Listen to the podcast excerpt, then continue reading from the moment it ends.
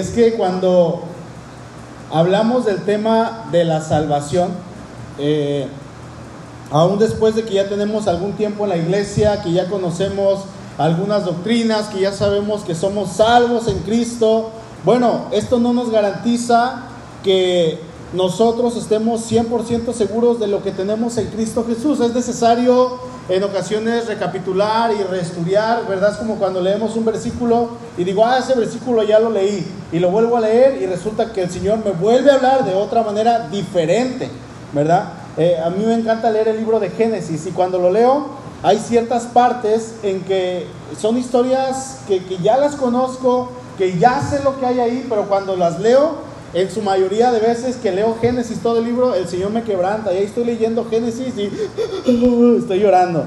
Porque el Señor me habla y me hace ver su poder, su misericordia, su amor, cómo Él trabaja en su pueblo. Y eso es algo que a mí me fascina, ¿verdad? Cuando hablamos de temas como esto, bueno, es, es, es, es necesario que estemos refrescos, hermanos, en todo tiempo acerca de este tipo de doctrinas que estamos estudiando. Y fíjense que Hubo un tiempo aquí en la iglesia en el cual eh, me puse a enseñar sobre los falsos profetas, sobre los apóstoles y toda esta apostolititis que se está dando hoy en día, más en nuestra generación, un, tiempo eh, en donde los apóstoles se están levantando por montones y gente que dice yo soy un apóstol y quiere jalar gente en masas y quiere jalar dinero y quieren tener el control y el poder sobre la gente, sobre las personas. Y estuve enseñando en contra de este tipo de, doctrinas, de corrientes. Y bueno, pasan las semanas, eh, enseño este tipo de cosas, pasan dos, tres, cuatro semanas, se me acerca una persona y yo no sé si lo hizo para probarme o para cucarme y hacerme enojar, que en realidad sí me enojé. Y, y de hecho me dice, pastor, va a venir un apóstol a Vallarta, ¿me deja ir? Ay, ay, hermana, sí, sí me molesté, sí, sí me enojé. Le dije, hermana, llevo semanas enseñando sobre este tema. ¿Y, cómo es posible que me diga de esto cuando usted misma eh, asienta con su cabeza y dice, sí, eso es, eh, ese tipo de doctrina de corriente está mal? Ah, entonces no puedo ir, ¿verdad? Pues obviamente no, obviamente no, hermana. Y en ocasiones, hermanos, es, es necesario retomar temas y estudiar temas nuevamente para estar 100% frescos, que el tema de la salvación creo que lo tomamos hace 4 o 5 años, si no me equivoco, que no vamos a hablar obviamente de lo mismo, pero hoy vamos a hablar acerca de la seguridad que tú y yo tenemos en Cristo Jesús y la manera, hermanos, en que podemos descansar en nuestra salvación y lo que ésta tiene que generar cuando llega a nuestra vida. Y es que el hecho de que usted y yo sepamos lo que tenemos en Cristo, hermanos, eso nos va a dar una seguridad y una tranquilidad de una manera que usted no se imagina. Cuando usted conoce las promesas de Dios, cuando usted conoce la palabra de Dios, usted no va a hacer otra cosa más que descansar en el Señor. Si ya están ahí en Filipenses 2, hoy vamos a estudiar tres puntos de una manera rápida en los cuales vamos a ver lo que implica el ser salvos. Filipenses 2.12 Dice, por tanto, amados míos, como siempre habéis obedecido, no como en mi presencia solamente, sino mucho más ahora en mi ausencia, ocupaos en vuestra salvación con temor y temblor. En primer lugar, hermanos, debemos entender que cuidar nuestra salvación significa obediencia. Cuidar nuestra salvación significa obediencia. Pablo comienza el verso 12 con un por tanto, hay algo que, usted y yo no tenemos que olvidar cuando estamos leyendo una parte de la Biblia. No tenemos que perder el hilo de pensamiento. No tenemos que perder una idea con la otra. Y a veces creemos que un versículo nos separa de, de la idea que está leyendo o un capítulo nos separa del otro capítulo. No, hermanos. Por ejemplo, aquí cuando Pablo termina el verso 11, comienza el verso 12 con un por tanto, sugiriendo que está uniendo la misma idea. Y aunque ya no está hablando de Cristo en los primeros versículos, ya no está hablando de Cristo en el verso 12 como el siervo exaltado. Esto no quiere decir que Pablo ya está tocando otro tema. No, lo que Pablo quiere decir es que, por tanto, hermanos, usted y yo no debemos de perder la conexión entre esa obediencia que Cristo mostró y que está descrita en los primeros versículos y la obediencia que Pablo esperaba de los hermanos de la iglesia de Filipos.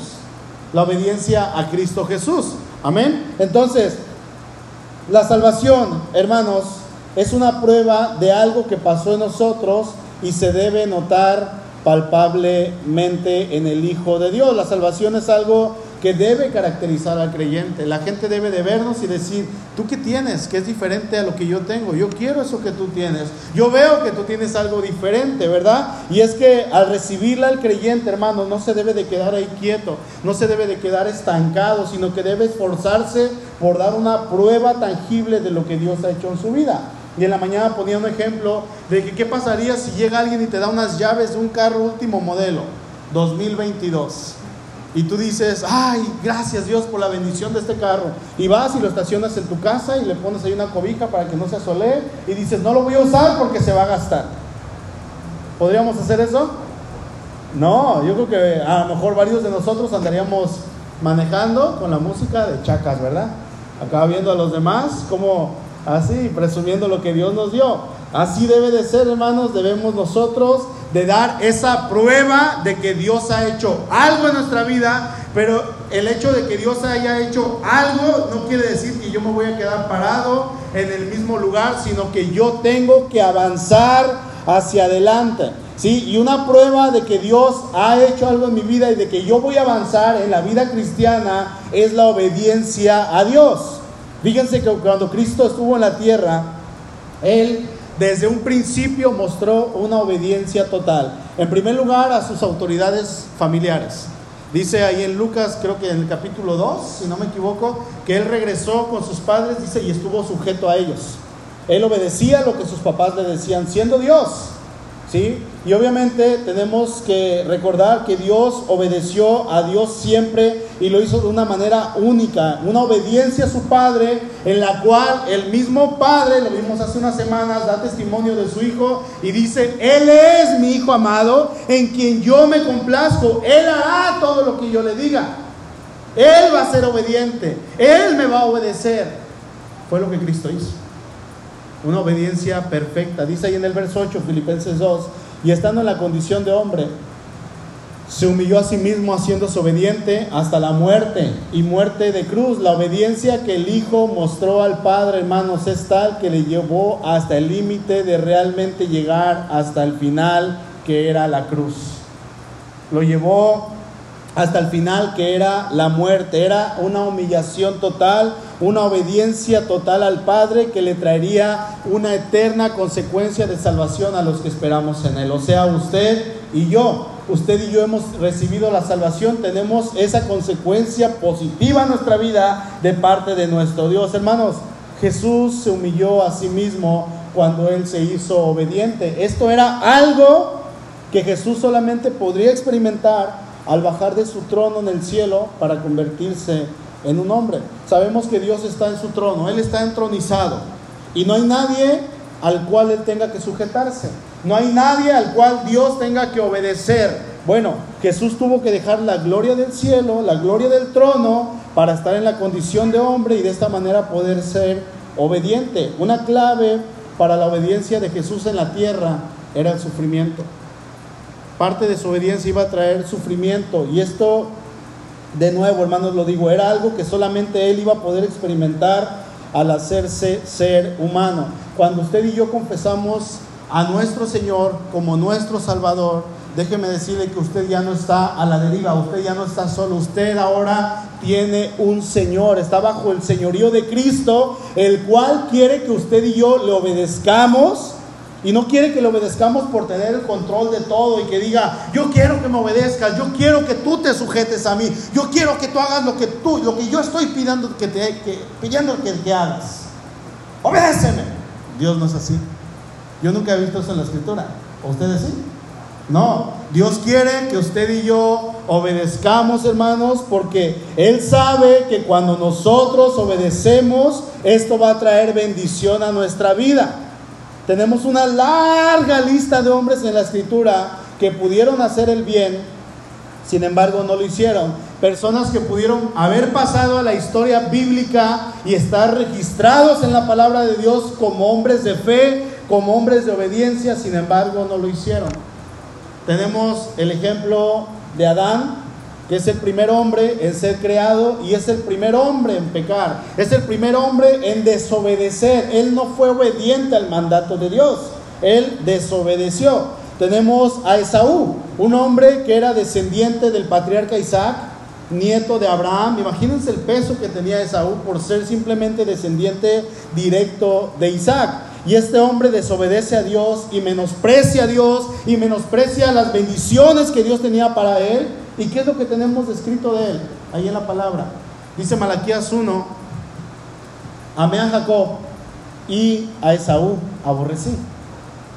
¿Por qué? Por su desobediencia por ser una persona que no hizo lo que Dios quería que hiciera. Tenemos el caso de Nadab y Abiú, quienes tendrían el cargo del sacerdocio, una, una, descendencia en la cual iba a descansar sobre ellos el sacerdocio. Nadab y Abiú eran descendientes directos de Aarón y sobre ellos iba a ejercerse todo el sacerdocio durante todas las generaciones. Sin embargo, ellos deciden desobedecer a Dios, deciden hacer lo que ellos querían. ¿Y qué es lo que tenemos escrito de ellos ahí en Levítico 10? Y salió fuego de delante de Jehová y los quemó. Y murieron delante de Jehová personas que mueren como desobedientes por desobedecer, por no estar sujetos a la voluntad de Dios. Ellos murieron como desobedientes al Señor. ¿Y qué más decir de Sansón, hermanos? Conocemos la historia. ¿Qué más decir de Saúl, del rey Saúl, de Judas, de Demas y otros muchos más que tenemos el ejemplo de que, que son personas que desobedecieron a Dios y no vivieron la obediencia? Dios nos llama a la obediencia, hermanos.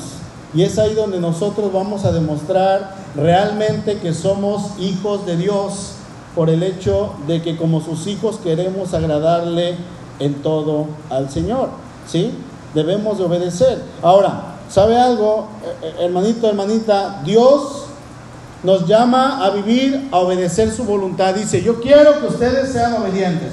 Porque mientras ustedes obedezcan lo que está en mi palabra, eso va a traer bendición. Pero el Señor no se queda ahí sino que Él nos llama a vivir obedeciéndole, pero nos da la voluntad y nos da la fuerza para poder obedecerle. Y con eso entramos al punto 2. Vamos a leer el verso 13, lo voy a leer en la nueva traducción viviente. Dice, pues Dios trabaja en ustedes y les da el deseo y el poder para que hagan lo que a Él le agrada. ¿Sí?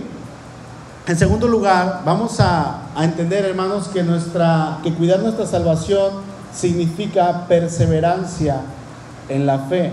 Dios nos da ese deseo para hacer lo que a Él le agrada. O sea, en otras palabras, aparte de que nos da la salvación, también pone en usted y en mí ese deseo de portarnos bien, de hacer lo que a Él le agrada, de hacer lo que su voluntad quiere que hagamos.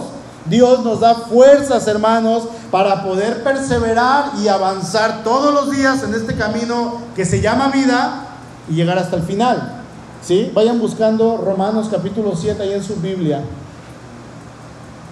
Fíjense que nuestro Dios es tan bondadoso, es tan bueno, hermanos, que Él nos santifica, nos llama a ser sus hijos. Pero no solamente eso, sino que cada día nos lleva a ser más y más y más santos. Pero déjeme decirle, hermano, que de, parte suya como de parte mía, lo único que vamos a querer hacer en todo tiempo es el mal. ¿sí? Vamos a querer pecar y vamos a querer correr hacia lo malo. Dice ahí Pablo en Romanos 7:15, porque lo que hago no lo entiendo.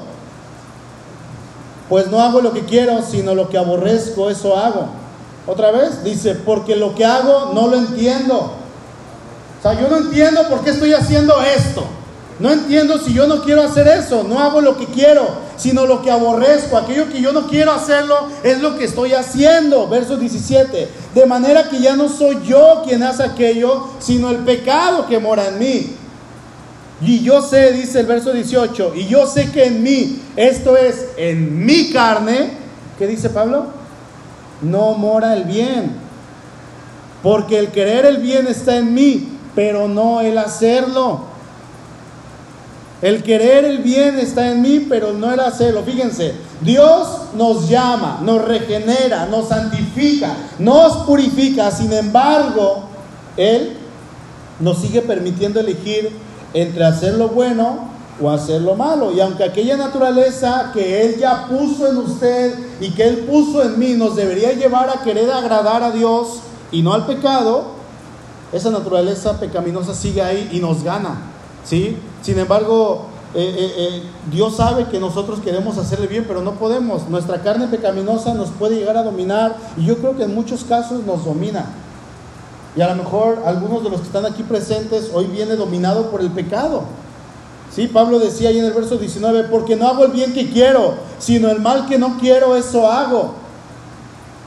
Yo quiero hacer el bien, pero no puedo. Y el mal que no quiero hacer, eso es lo que hago. Aunque mi carne, hermano, yo, Alberto Herrera, yo quiero hacer el bien y yo quiero agradar a Dios a través de esta nueva naturaleza que Él me dio. Mi carne me sigue diciendo algo todos los días. Y me dice, peca, peca, Beto, peca, peca, peca, peca. Todo el tiempo. Todo el tiempo me está diciendo eso. ¿Por qué? Porque así somos. Así somos nosotros. Sigue diciendo Pablo en el verso 20.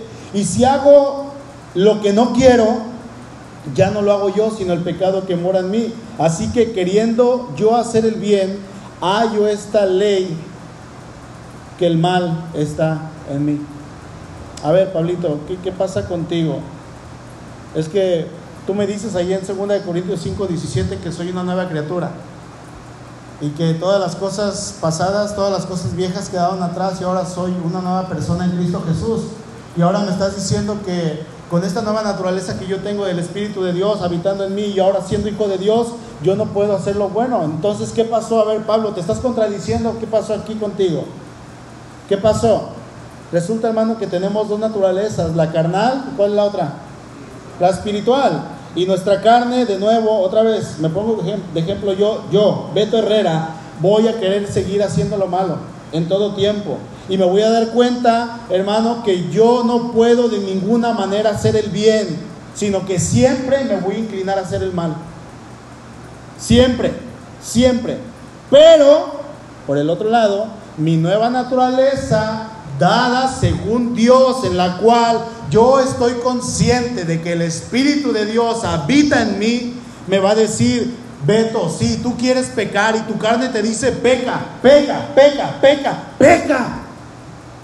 Pero la naturaleza, según Dios, me va a decir, agrada a Dios, vive para Dios, gózate en Dios, cántale a Dios. Alábale, vive para Él, da testimonio, ora, lee. ¿Sí? Eso me va a decir mi nueva naturaleza. Agrada a tu Dios. Dice el verso 22. Pero según el hombre interior, me deleito en la ley de Dios. En mi espíritu voy a querer agradar a Dios porque yo sé que yo he nacido de nuevo. Yo sé que ya no soy aquella persona que era antes. Antes, dice el verso 23, pero veo otra ley en mis miembros que se revela contra la ley de mi mente y que me lleva cautivo a la ley del pecado que está en mis miembros. ¿De cuál ley está hablando Pablo? De la ley del pecado. Ese pecado que mora en nosotros y por más que queramos, hermanos, no podemos vencerla. Por más que queramos, no podemos vencerla. No podemos luchar en nuestras propias fuerzas, hermanos. Es algo que debemos entender. Es por eso la importancia y que no solamente yo, sino quien se sube a predicar aquí, quien está en la alabanza, todo el tiempo está diciendo, ¿verdad? Aquellos que han experimentado, que hemos experimentado la plenitud de Dios y el Espíritu de Dios, decimos e insistimos, hermano, congréguese, hermano, lea, hermano, ore. Hermano, es tan importante que venga a la iglesia, porque si usted se aleja de Dios, de la iglesia, comienza a alejarse de Dios. Es estoy bien, pastor. No, no está bien. Le preguntaba otra vez, la otra vez a una persona, oye, ¿cómo está tu sobrino? Mal, está mal, muy mal. ¿De veras? Sí, le dije, pero es que yo vi fotos, eh, está en Facebook y trae un carro del año, trae su Apple Watch de 10 mil. Ah, no, le va bien, pero está mal, está sin Cristo. Está sin Cristo, entonces si está sin Cristo está mal. Aunque tenga todo, está mal, está vacío. Bueno, sí. Sí, cierto. Es por eso la importancia, hermanos, de consagrarnos al Señor, ¿sí? En nuestras fuerzas, ustedes y yo no vamos a poder, simplemente no podemos, así de fácil. No podemos. Dígale a su vecino, no puedes. Tú no puedes solo, dile. Y el otro conteste, le dile, no me ataques, tú tampoco. Tú tampoco puedes. Y luego dice el Pablo ahí en el verso 24, miserable de mí, soy un miserable. En otra versión dice, soy un pobre desgraciado. Y hace una pregunta, ¿quién me librará de este cuerpo de muerte? ¿Quién? Porque yo no puedo. Sí, tengo una nueva naturaleza, pero yo me doy cuenta que aún esta nueva naturaleza no me deja. Yo no puedo. ¿Quién me librará entonces de este cuerpo de muerte? ¿Quién, hermanos? O sea, Pablo dice que somos nuevas criaturas y que en ese nuevo nacimiento usted y yo queremos agradar y vivir para Dios, pero el mismo Pablo dice, no, no podemos. No, no podemos. Entonces, ¿quién nos puede ayudar? ¿Quién, hermanitos? Vamos a leer el verso 25, lo voy a leer en la NBI. Dice, gracias a Dios por medio de Jesucristo nuestro Señor. Me encanta cómo dice la Reina Valera 60. Gracias doy por Jesucristo. Gracias doy a Dios, gracias a Dios por medio de Jesucristo nuestro Señor. En conclusión, con la mente, yo mismo me someto a la ley de Dios, pero mi naturaleza pecaminosa está sujeta a la ley del pecado. Hermanos, esta es la expresión de una persona que está encadenada, que no puede librarse y que está clamando, que está desesperada por librarse del pecado. Y en esa angustia Pablo da un paso a una declaración victoriosa, no porque la lucha haya terminado, no, sino porque la fuerza humana, el poder del pecado que habita en nosotros, ¿qué creen hermanos? Ha sido sobrepasado por el poder del Espíritu Santo. Y es que Dios nos ha dado su Espíritu. El Señor Jesús dijo, yo no los voy a dejar solos. Me voy, pero no van a estar solos. Les voy a enviar al consolador. El Espíritu Santo va a estar con ustedes y les va a ayudar en todo tiempo y en ocasiones cuando ustedes no quieran hacer el bien, que casi siempre va a ser eso, no siempre vamos a querer hacer el bien, el Señor nos dice, mi Espíritu está, estará ahí para ayudarles a hacer lo bueno, porque ustedes no pueden. Ustedes no pueden. Por eso dice Pablo ahí en Filipenses 2.13, pues Dios trabaja en ustedes y les da el deseo para, para, y el poder, perdón, para que hagan lo que a Él le agrada. Dios trabaja en ustedes y les da el deseo. yo quiero vivir obedeciendo a Dios y el Señor me ayuda a vivir obedeciendo y nos da el poder para que hagan lo que a Él le agrada.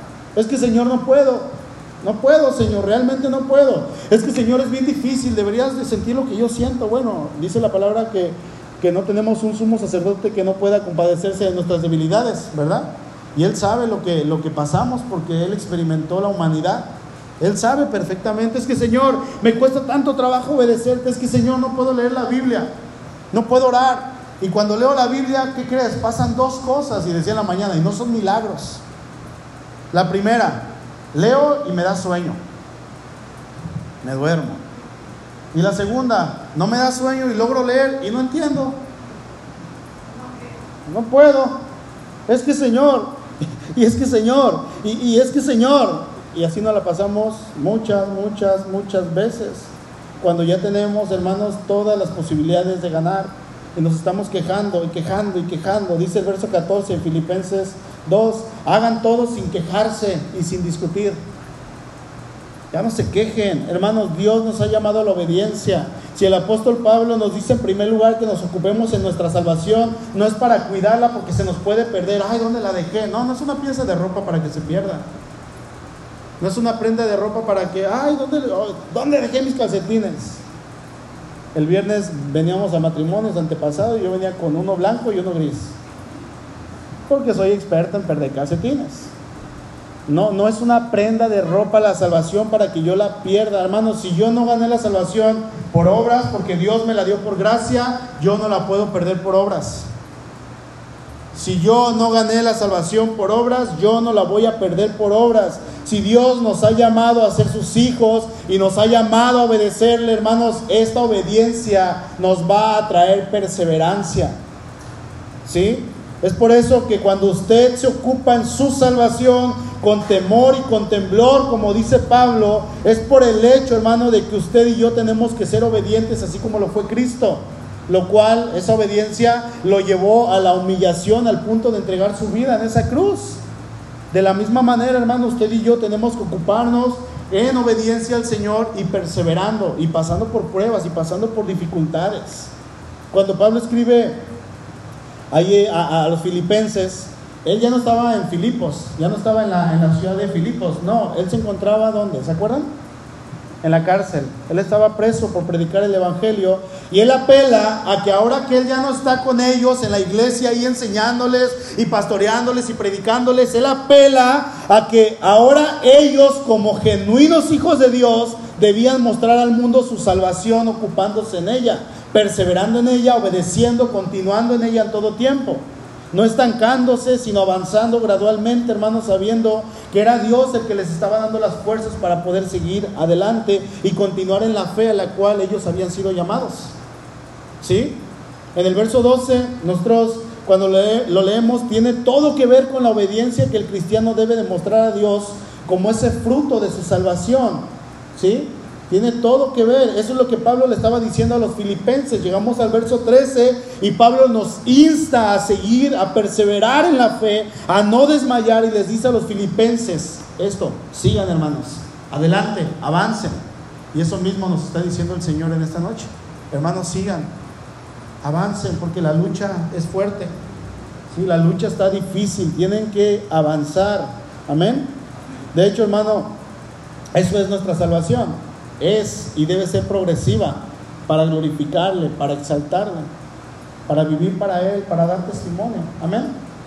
Y vamos al tercer y último punto. En tercer lugar, hermanos, cuidar nuestra salvación significa gozo en el Señor. Verso 15 dice, para que seáis irreprensibles y sencillos, hijos de Dios sin mancha, en medio de una generación maligna y perversa en medio de la cual resplandecéis como luminares en el mundo, asidos de la palabra de vida, para que en el día de Cristo yo pueda gloriarme de que no he corrido en vano, ni en vano he trabajado. Y aunque se ha derramado en libación sobre el sacrificio y servicio de vuestra fe, me gozo y me regocijo con todos vosotros. Y asimismo gozaos y regocijaos también vosotros conmigo.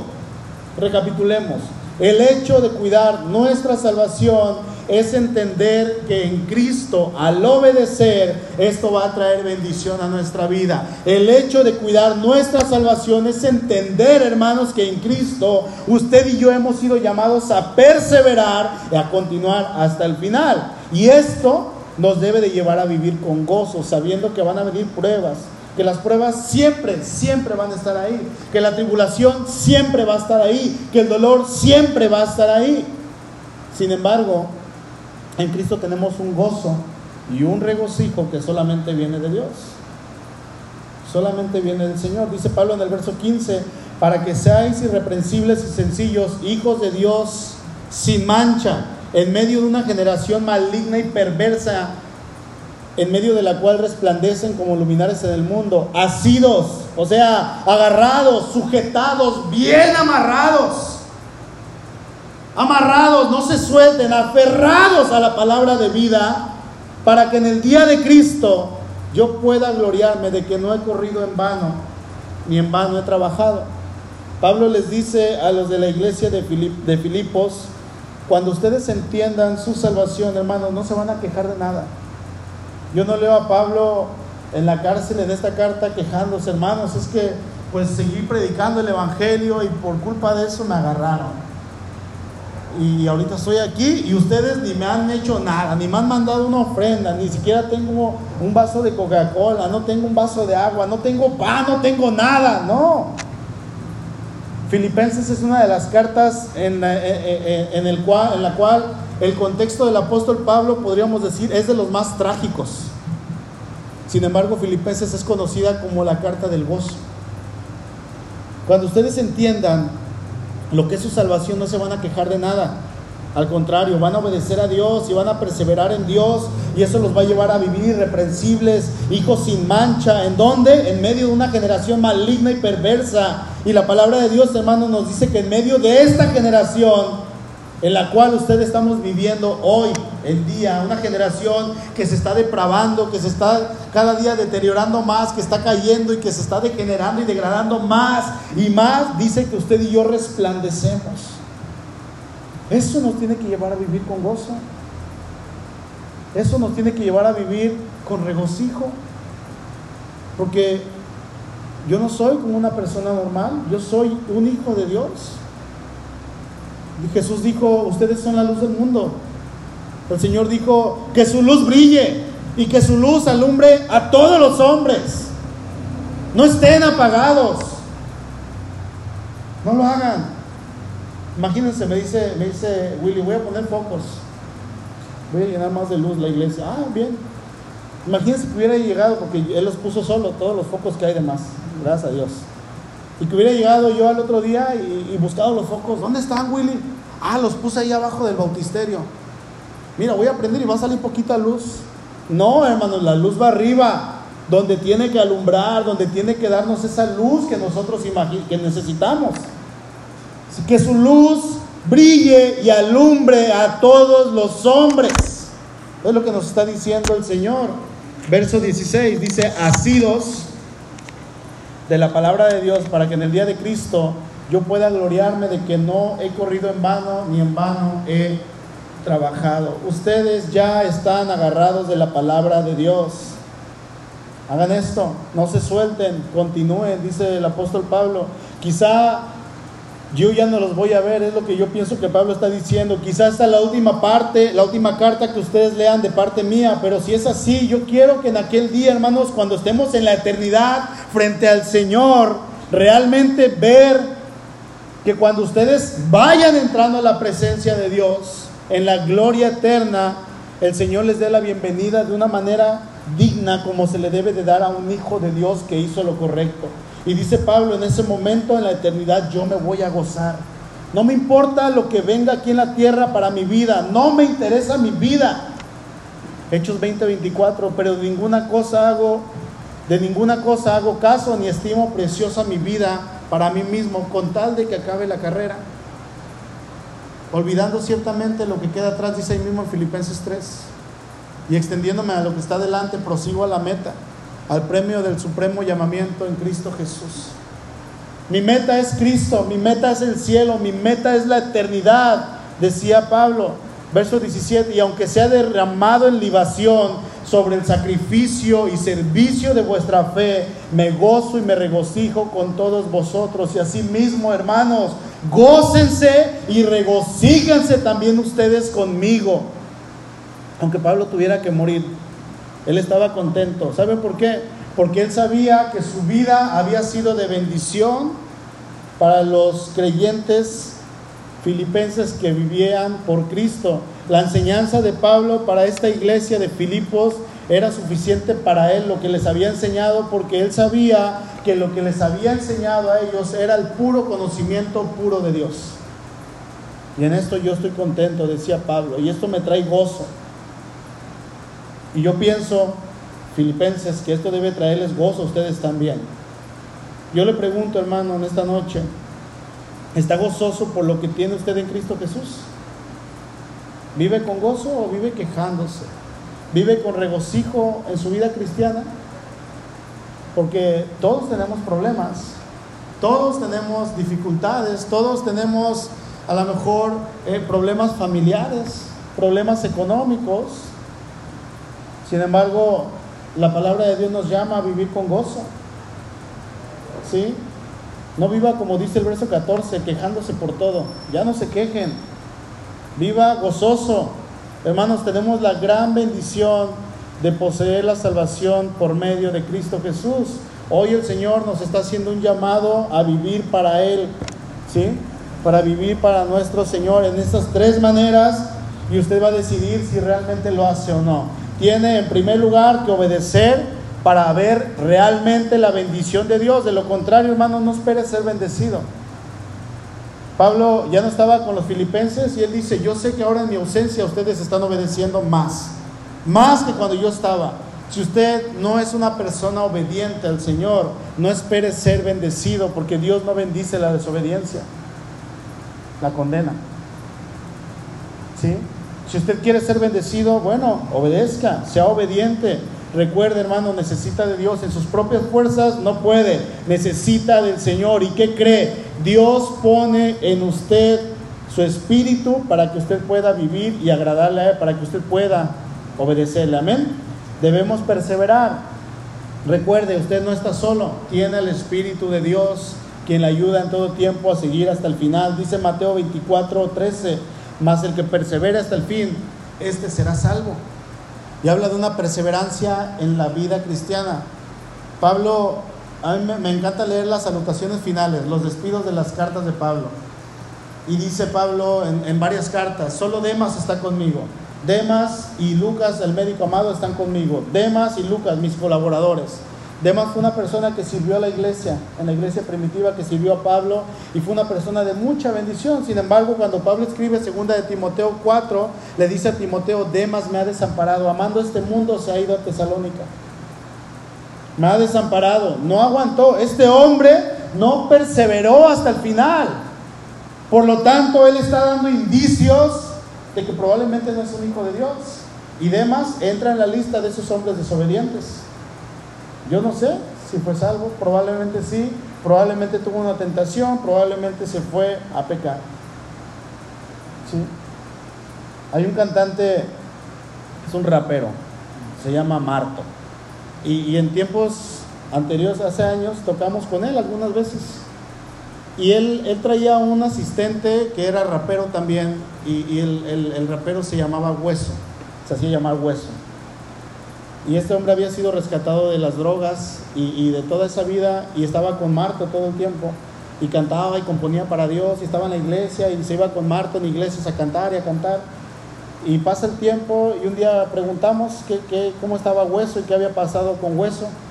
No, pues en la primera oportunidad que tuvo se perdió, regresó al mundo y están las drogas nuevamente. Eso fue hace algunos años. Yo no sé cómo este Hueso hoy en día. Ahí lo recuerdan sus oraciones, oro por hueso, Dios sabe quién es. Pero hermanos, somos llamados a perseverar. No es por obras, pero el hecho de perseverar hasta el final es una prueba de que usted es un genuino hijo de Dios, que a pesar de las pruebas, de las dificultades, usted puede seguir hacia la meta que es Cristo. Y ya para finalizar, con esto, hermano, que Dios le ha dado la salvación, usted gócese, regocíjese en el Señor, viva para Él sabiendo quién es su Dios y lo que Él ha hecho por usted. Si analizamos bien este pasaje y los versículos de hoy, hermano, usted y yo tenemos todo, todo en la vida para salir adelante y siempre ir de victoria en victoria en nuestro Señor Jesucristo. Amén. Amén. Incline su rostro, por favor.